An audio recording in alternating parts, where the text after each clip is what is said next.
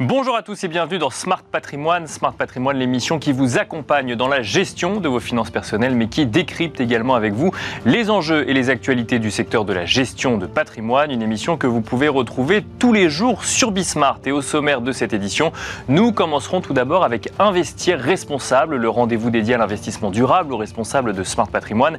Et en l'occurrence, nous nous demanderons ensemble quelle est l'appétence des investisseurs particuliers en ce milieu d'année 2023 pour le financement de projets durables. Une question que nous poserons à Julien Ostache, président et cofondateur d'Enerfip. Enerfip, une plateforme de crowdfunding justement pour des projets d'énergie renouvelable. Nous évoquerons donc avec lui dans un instant l'appétence des investisseurs, mais aussi peut-être les défis ou les difficultés auxquels font face euh, les porteurs de projets d'énergie renouvelable. Donc ce sera dans la première partie de Smart Patrimoine. Nous enchaînerons ensuite avec Enjeu Patrimoine, un enjeu patrimoine consacré lui à la gestion active sur les marchés euh, actions ou obligataires, notamment via des fonds flexibles, des fonds flexibles qui ont pu surprendre, voire décevoir en matière de performance en 2022, à quoi s'attendre pour 2023, comment expliquer euh, le contexte particulier de l'année 2022 en matière d'investissement? C'est une question que nous poserons à Vincent Danis, président du cabinet de conseil en gestion de patrimoine Savignan, mais aussi à Axel Pinon, membre du comité d'investissement de Carmignac, que nous tentons de comprendre aussi comment ces fonds flexibles peuvent ou non s'intégrer dans une stratégie d'investissement pour 2023. Ce sera tout de suite sur le plateau de Smart Patrimoine. Et nous commençons tout de suite avec Investir responsable, le rendez-vous dédié à l'investissement durable, responsable ou à impact de Smart Patrimoine. Nous allons tenter de comprendre ensemble quelle est l'appétence des investisseurs pour le financement de projets durables en direct, donc via notamment des plateformes de crowdfunding. Pour en parler, nous avons le plaisir d'être accompagnés en duplex par Julien Ostache, président et cofondateur d'Enerfip. Bonjour Julien Ostache. Bonjour à toutes et à tous. Merci d'être avec nous euh, dans Smart Patrimoine. Enerfip, qui est une plateforme de crowdfunding notamment spécialisée dans le financement de projets euh, durables et notamment projets d'énergie renouvelable. Nous sommes en mi-2023. Euh, le contexte est assez particulier, notamment en matière d'investissement, mais aussi pour certaines activités industrielles, quand on parle de hausse des coûts des matières premières notamment. Comment se positionne d'abord, si on regarde les investisseurs, avant de parler des porteurs de projets, mais qu'est-ce que vous constatez en cette mi-année 2023 vis-à-vis de l'appétence des investisseurs pour ce type de projet? Ben, en, quelques mots, elle ne se dément pas. Hein. Cette appétence, elle est toujours aussi vive euh, et on sent bien que cette, euh, cette animation sociétale qui fait que on est, nous sommes de plus en plus nombreux à vouloir précisément où va notre argent, à quoi et à qui il va servir. On sent que voilà, ce, cette dynamique-là ne s'essouffle pas du tout. Donc euh, ça, c'est le premier constat qu'on peut faire sur 2023. Euh, ensuite, euh, évidemment, euh, cette appétence, elle est aussi accompagnée d'une exigence. Et c'est sans doute aussi ce que vous souhaiteriez que nous évoquions dans les minutes qui viennent, s'agissant du fait que eh l'inflation, notamment, joue sur les attentes en termes de rendement. Et, donc ça, c'est un point d'attention très important. Mais le fait est, en tous les cas, que investir dans la transition énergétique euh, est toujours et plus que jamais extrêmement attractif pour les investisseurs.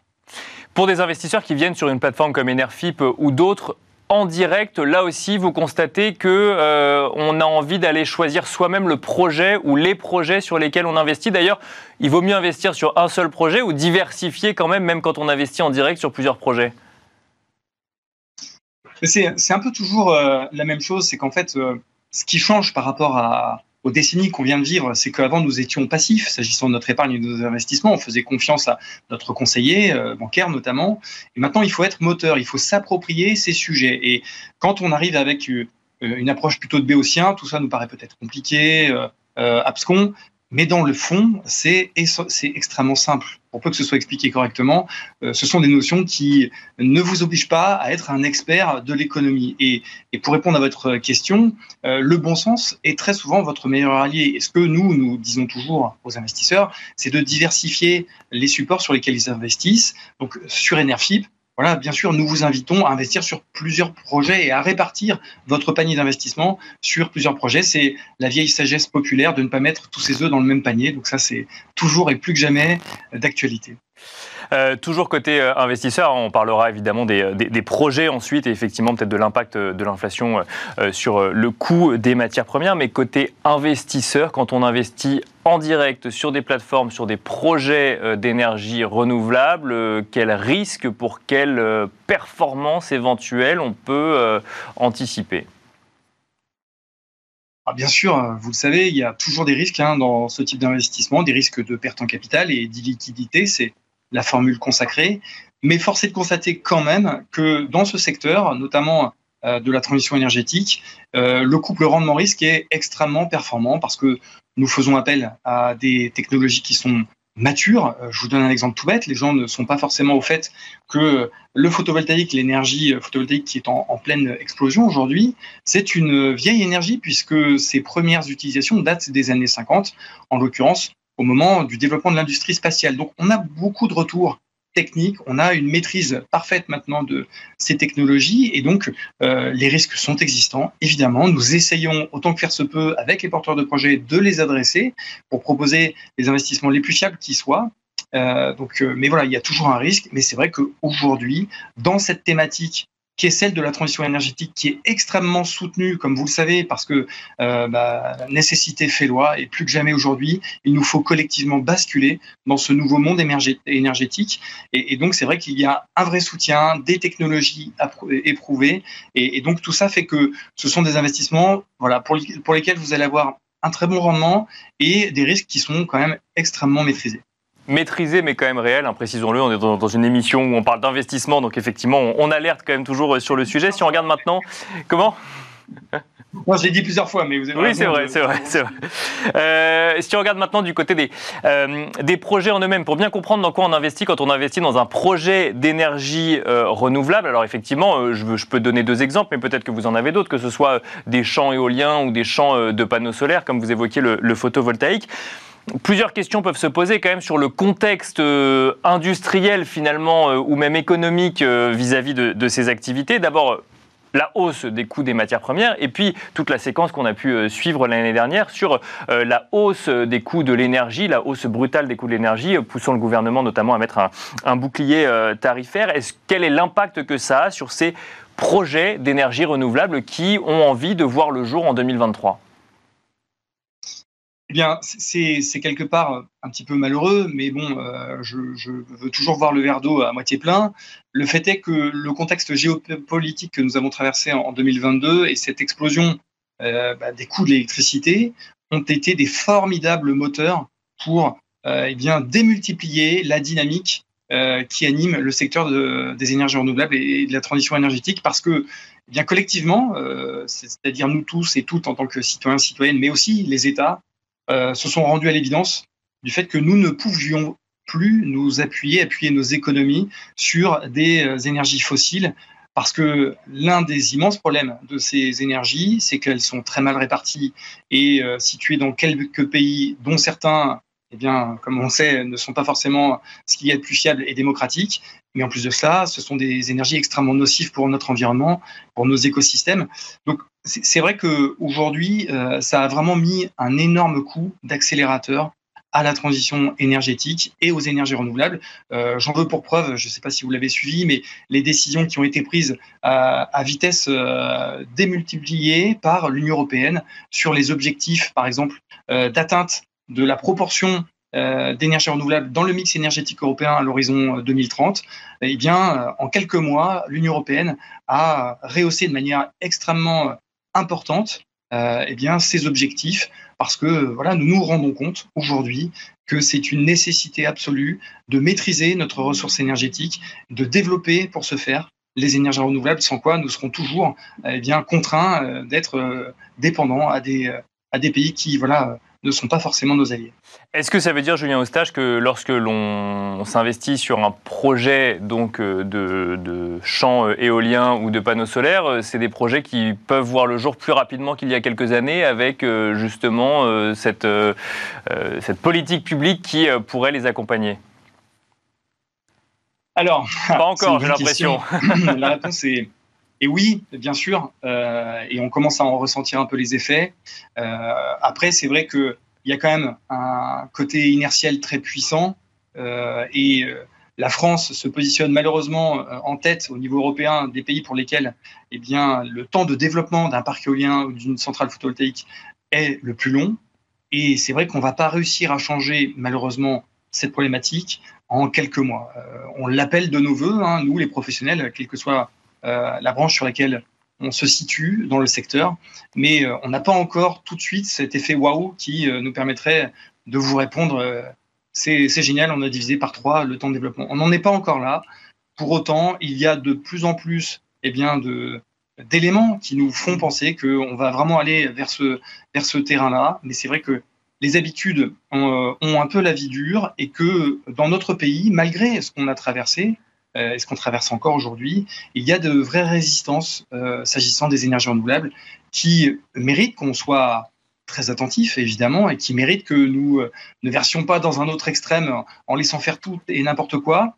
Mais c'est vrai qu'il y a encore voilà, de vrais freins qui euh, doivent absolument être levés pour qu'on puisse pleinement rentrer dans une phase de, de, eh bien de, dans un avènement des énergies renouvelables et de leur mise en œuvre sur notre territoire. On parle de combien de temps en, moyenne de mise en place d'un projet euh, d'énergie renouvelable?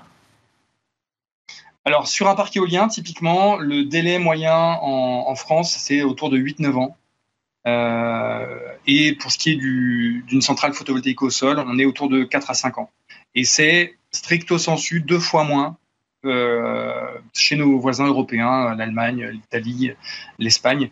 Euh, encore une fois, euh, il faut vraiment savoir raison garder dans le sens où un nombre très important de dispositions qui figurent dans les processus d'obtention d'une autorisation de construire un parc éolien ou une centrale photovoltaïque doivent absolument être conservées parce qu'ils protègent nos écosystèmes et qu'ils évitent un n'importe quoi qui serait délétère. Mais pour autant, il y a quand même beaucoup de scories et on pourrait simplifier énormément de choses tout en conservant la même qualité et la même garantie de protection de notre environnement et de nos paysages. Pour conclure rapidement, Julien Ostage, je me suis laissé dire que vous étiez en roue libre euh, en ce moment du côté de Montpellier. Est-ce que vous pouvez nous en dire un mot? Bien volontiers, bien volontiers. En fait, Enerfip pour en c'est une initiative qui est portée par euh, deux filles euh, chez Enerfip, euh, Cynthiana et Maeva, qui ont souhaité l'an dernier créer cet événement qui vise à mettre en avant eh bien, les, énergies renouvelables, la transition énergétique et à mettre en place tout un tas d'actions sur les territoires pour sensibiliser, bien sûr, faire connaître ce qui existe, les acteurs aussi, qui sont très nombreux en France et qui font des projets euh, qui ont énormément de sens et qui gagnent à être euh, connus. Et Energy en roue c'est également euh, un projet caritatif puisqu'il vise à lever des fonds sous forme de dons pour financer l'installation de centrales photovoltaïques en autoconsommation au Liban sur des écoles. Et on fait bien sûr cela avec une ONG française qui s'appelle La Guilde. Donc voilà, c'est c'est un quelque part une initiative qui est naissante. Elle n'a qu'un an, un peu plus d'un an aujourd'hui. On en est à notre deuxième euh, événement et euh, on, fait euh, notre possible pour que ça prenne un peu de l'ampleur et qu'on puisse avoir un impact qui soit de plus en plus important dans les années qui viennent. Merci beaucoup Julien Ostage de nous avoir accompagnés dans Smart Patrimoine. Je rappelle que vous êtes président et cofondateur d'Enerfip. Merci beaucoup et quant à nous, on se retrouve tout de suite dans Enjeu Patrimoine. Nous enchaînons à présent avec Enjeu patrimoine. Nous allons tenter de comprendre ensemble quelle stratégie adopter dans la gestion de son patrimoine vis-à-vis des fonds flexibles, des fonds flexibles qui ont pu surprendre, voire décevoir dans leur performance en 2022. Pour en parler, nous avons le plaisir d'accueillir sur le plateau de Smart Patrimoine Axel Pinon. Tout d'abord, bonjour Axel Pinon. Bonjour. Bienvenue sur le plateau Smart Patrimoine. Vous êtes membre du comité d'investissement de Carmignac. Nous avons le plaisir d'accueillir également sur le plateau Vincent Danis. Bonjour Vincent Danis. Bonjour. Vous êtes président de Alors effectivement, l'idée c'est de faire un focus sur les fonds flexibles et de comprendre comment ils s'intègrent dans une stratégie d'investissement en 2023 et pour les années à venir face à une concurrence qui peut être un petit peu plus rude, hein, on en parlera euh, dans un instant.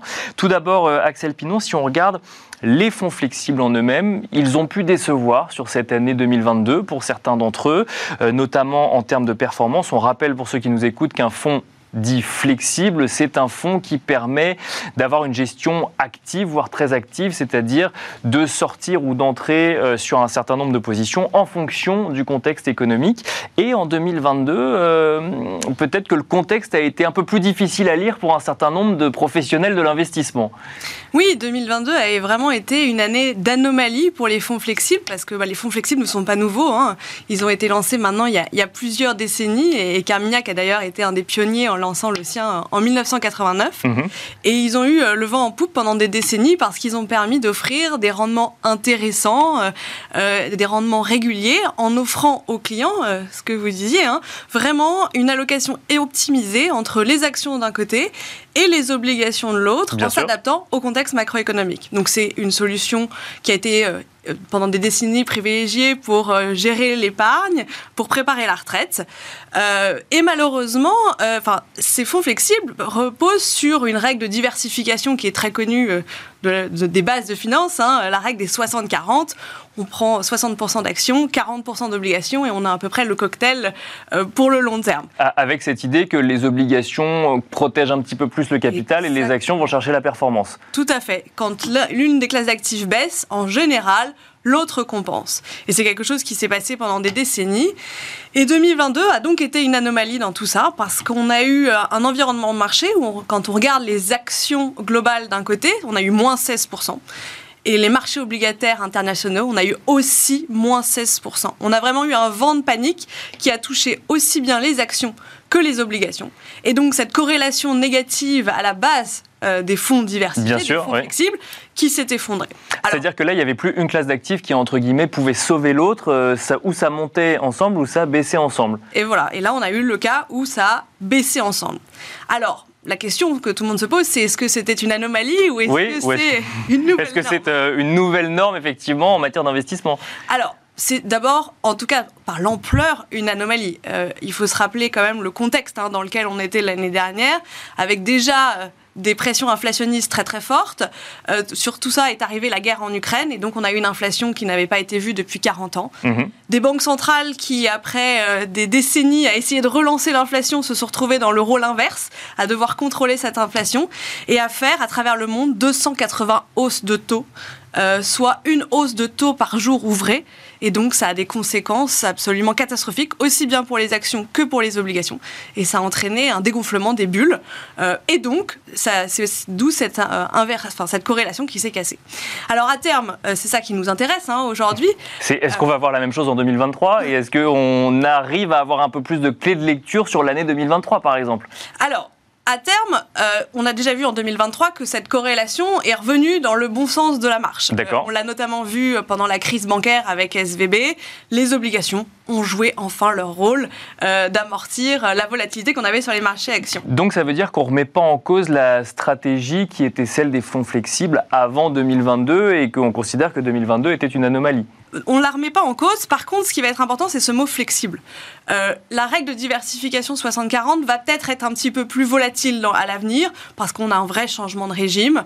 Euh, et cette flexibilité va être extrêmement utile et on va voir que les différents acteurs de marché n'ont pas tous les mêmes outils en main pour gérer euh, bah, cette volatilité qui va remonter. Il va falloir pouvoir gérer très activement son taux d'exposition aux actions, puisqu'il y a des moments où ça sera moins favorable, mais surtout gérer très activement son exposition au marché obligataire, puisque le marché obligataire devrait ne pas toujours euh, jouer ce rôle de contrebalancier. Alors on va revenir hein, peut-être un peu plus en détail sur 2023 dans un instant. Juste avant, Vincent Danis, vous, vous êtes côté CGP, euh, vous échangez avec...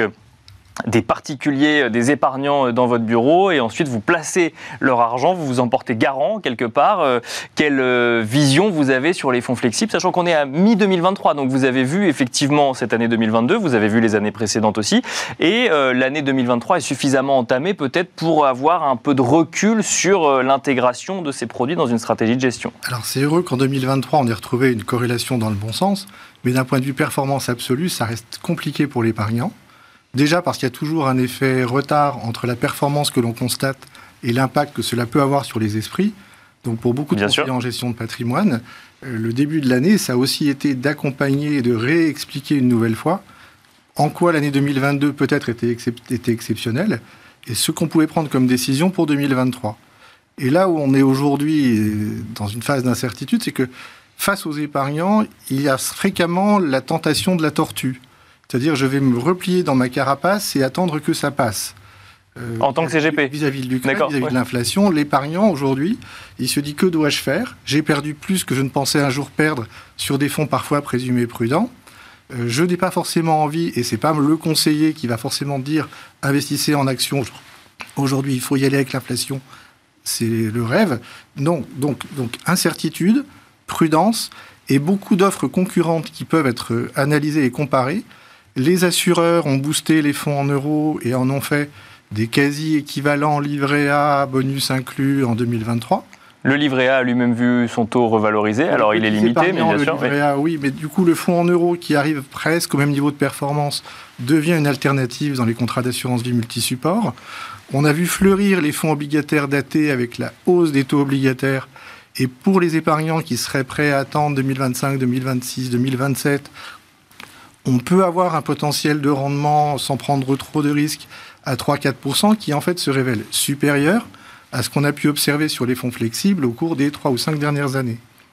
Et puis on a encore deux concurrents. Le concurrent non coté, parce qu'il est non coté, n'a pas subi les baisses de 2022. Ça ne veut pas dire qu'il est plus prudent aujourd'hui. Oui, ça, veut dire qu'aux yeux. Il y a un niveau de risque aussi, oui. Il s'est comporté de manière satisfaisante.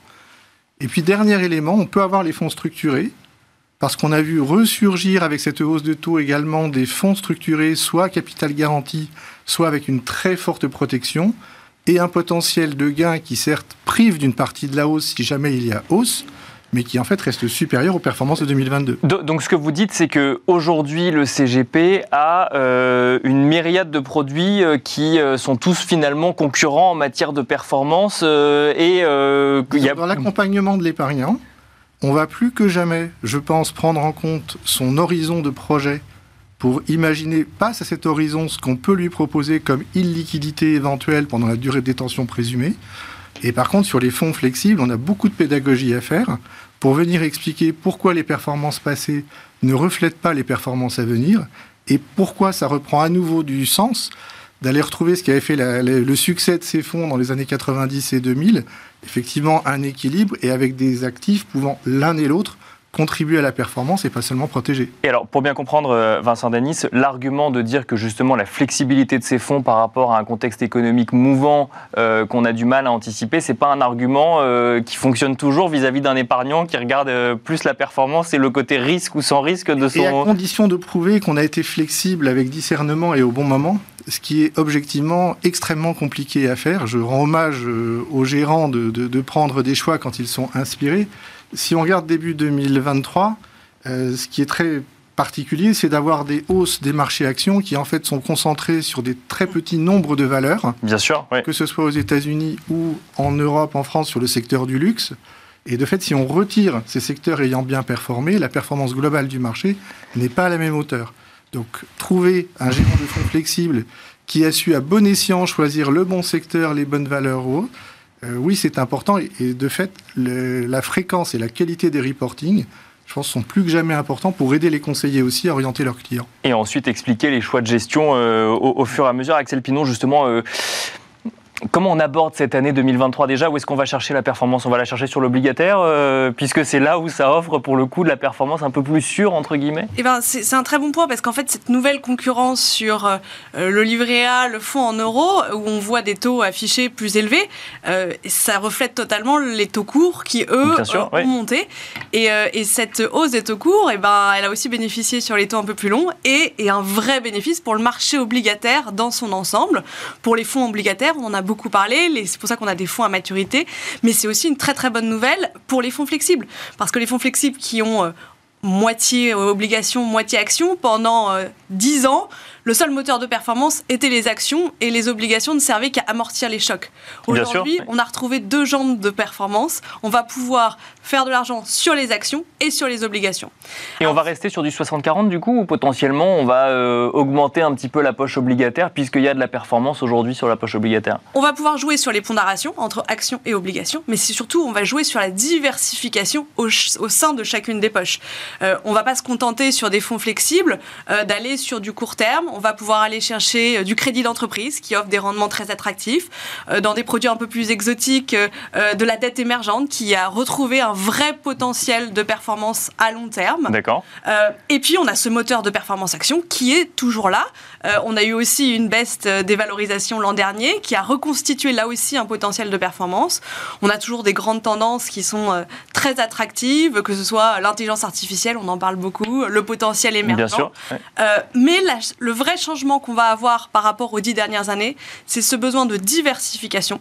Acheter euh, un indice Nasdaq euh, pendant 10 ans et fermer les yeux risque de ne plus être la bonne stratégie. Il va falloir chercher la diversification sectorielle. Donc les, ETF ne sont pas forcément la bonne stratégie pour les 10 années à venir, c'est ce que vous nous dites Selon, selon nous, non, parce qu'on a un changement d'environnement macroéconomique avec un retour de l'inflation qui va créer un retour de la cyclicité du cycle économique et donc des gérants actifs qui vont retrouver leur boussole qui va être les fondamentaux. Et donc on va avoir des rotations sectorielles à l'image de ce qu'on a vu euh, l'année dernière hein, sur les actions où les, entreprises de technologie ont baissé très, fortement. Euh, oui, puis surtout, ce qui était frappant, alors on l'a vu sur le secteur bancaire, il y avait une actualité, mais même aussi sur, euh, sur les technologies, c'est non seulement ça baisse très fortement, puis c'est très très très rapide. Donc ça fait peur effectivement à celui qui a investi là-dessus et qui d'un coup d'un seul voit euh, la valeur de, ses investissements divisée par deux. Oui, oui, ça, va, ça, ça, va vite et c'est pour ça que la gestion active va retrouver vraiment ses lettres de noblesse pour les dix prochaines années. Il va falloir faire de l'éducation sur le retour de la volatilité. on a perdu cette habitude. Euh, les banques centrales étaient là pour gérer le risque euh, à, à, notre place. Et maintenant euh, Et maintenant, il va falloir accepter plus de volatilité, mais plus de volatilité, il faut le voir de manière positive, c'est aussi plus de potentiel de rendement. Et ce potentiel de rendement supérieur, on va en avoir besoin parce que qui dit environnement inflationniste structurellement plus élevé, dit que bah, peut-être que 3% ne sera pas suffisant pour se couvrir de l'inflation dans les 10 prochaines années. Vincent Denis. Il y a un autre élément, c'est qu'un contrat d'assurance vie, ça ne fonctionne pas comme un compte titre.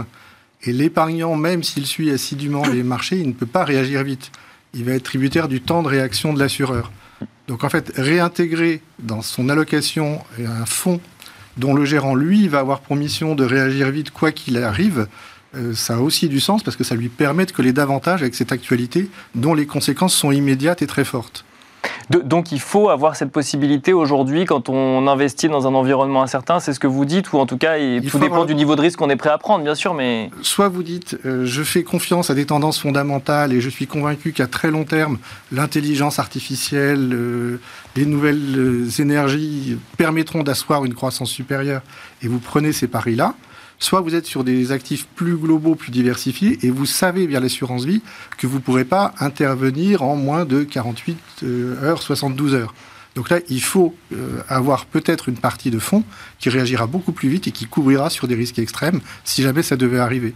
Il y a un moteur dont on n'a pas parlé, ce sont les devises, que vous pouvez utiliser aussi dans les fonds flexibles, et qui est un thème d'investissement qui est quasi impossible pour un épargnant direct oui, c'est un, très très bon point euh, sur les devises. Alors on va avoir l'euro et le dollar, hein, Bien sûr, qui ont des, vertus au-delà de performance, de aussi gestion du risque.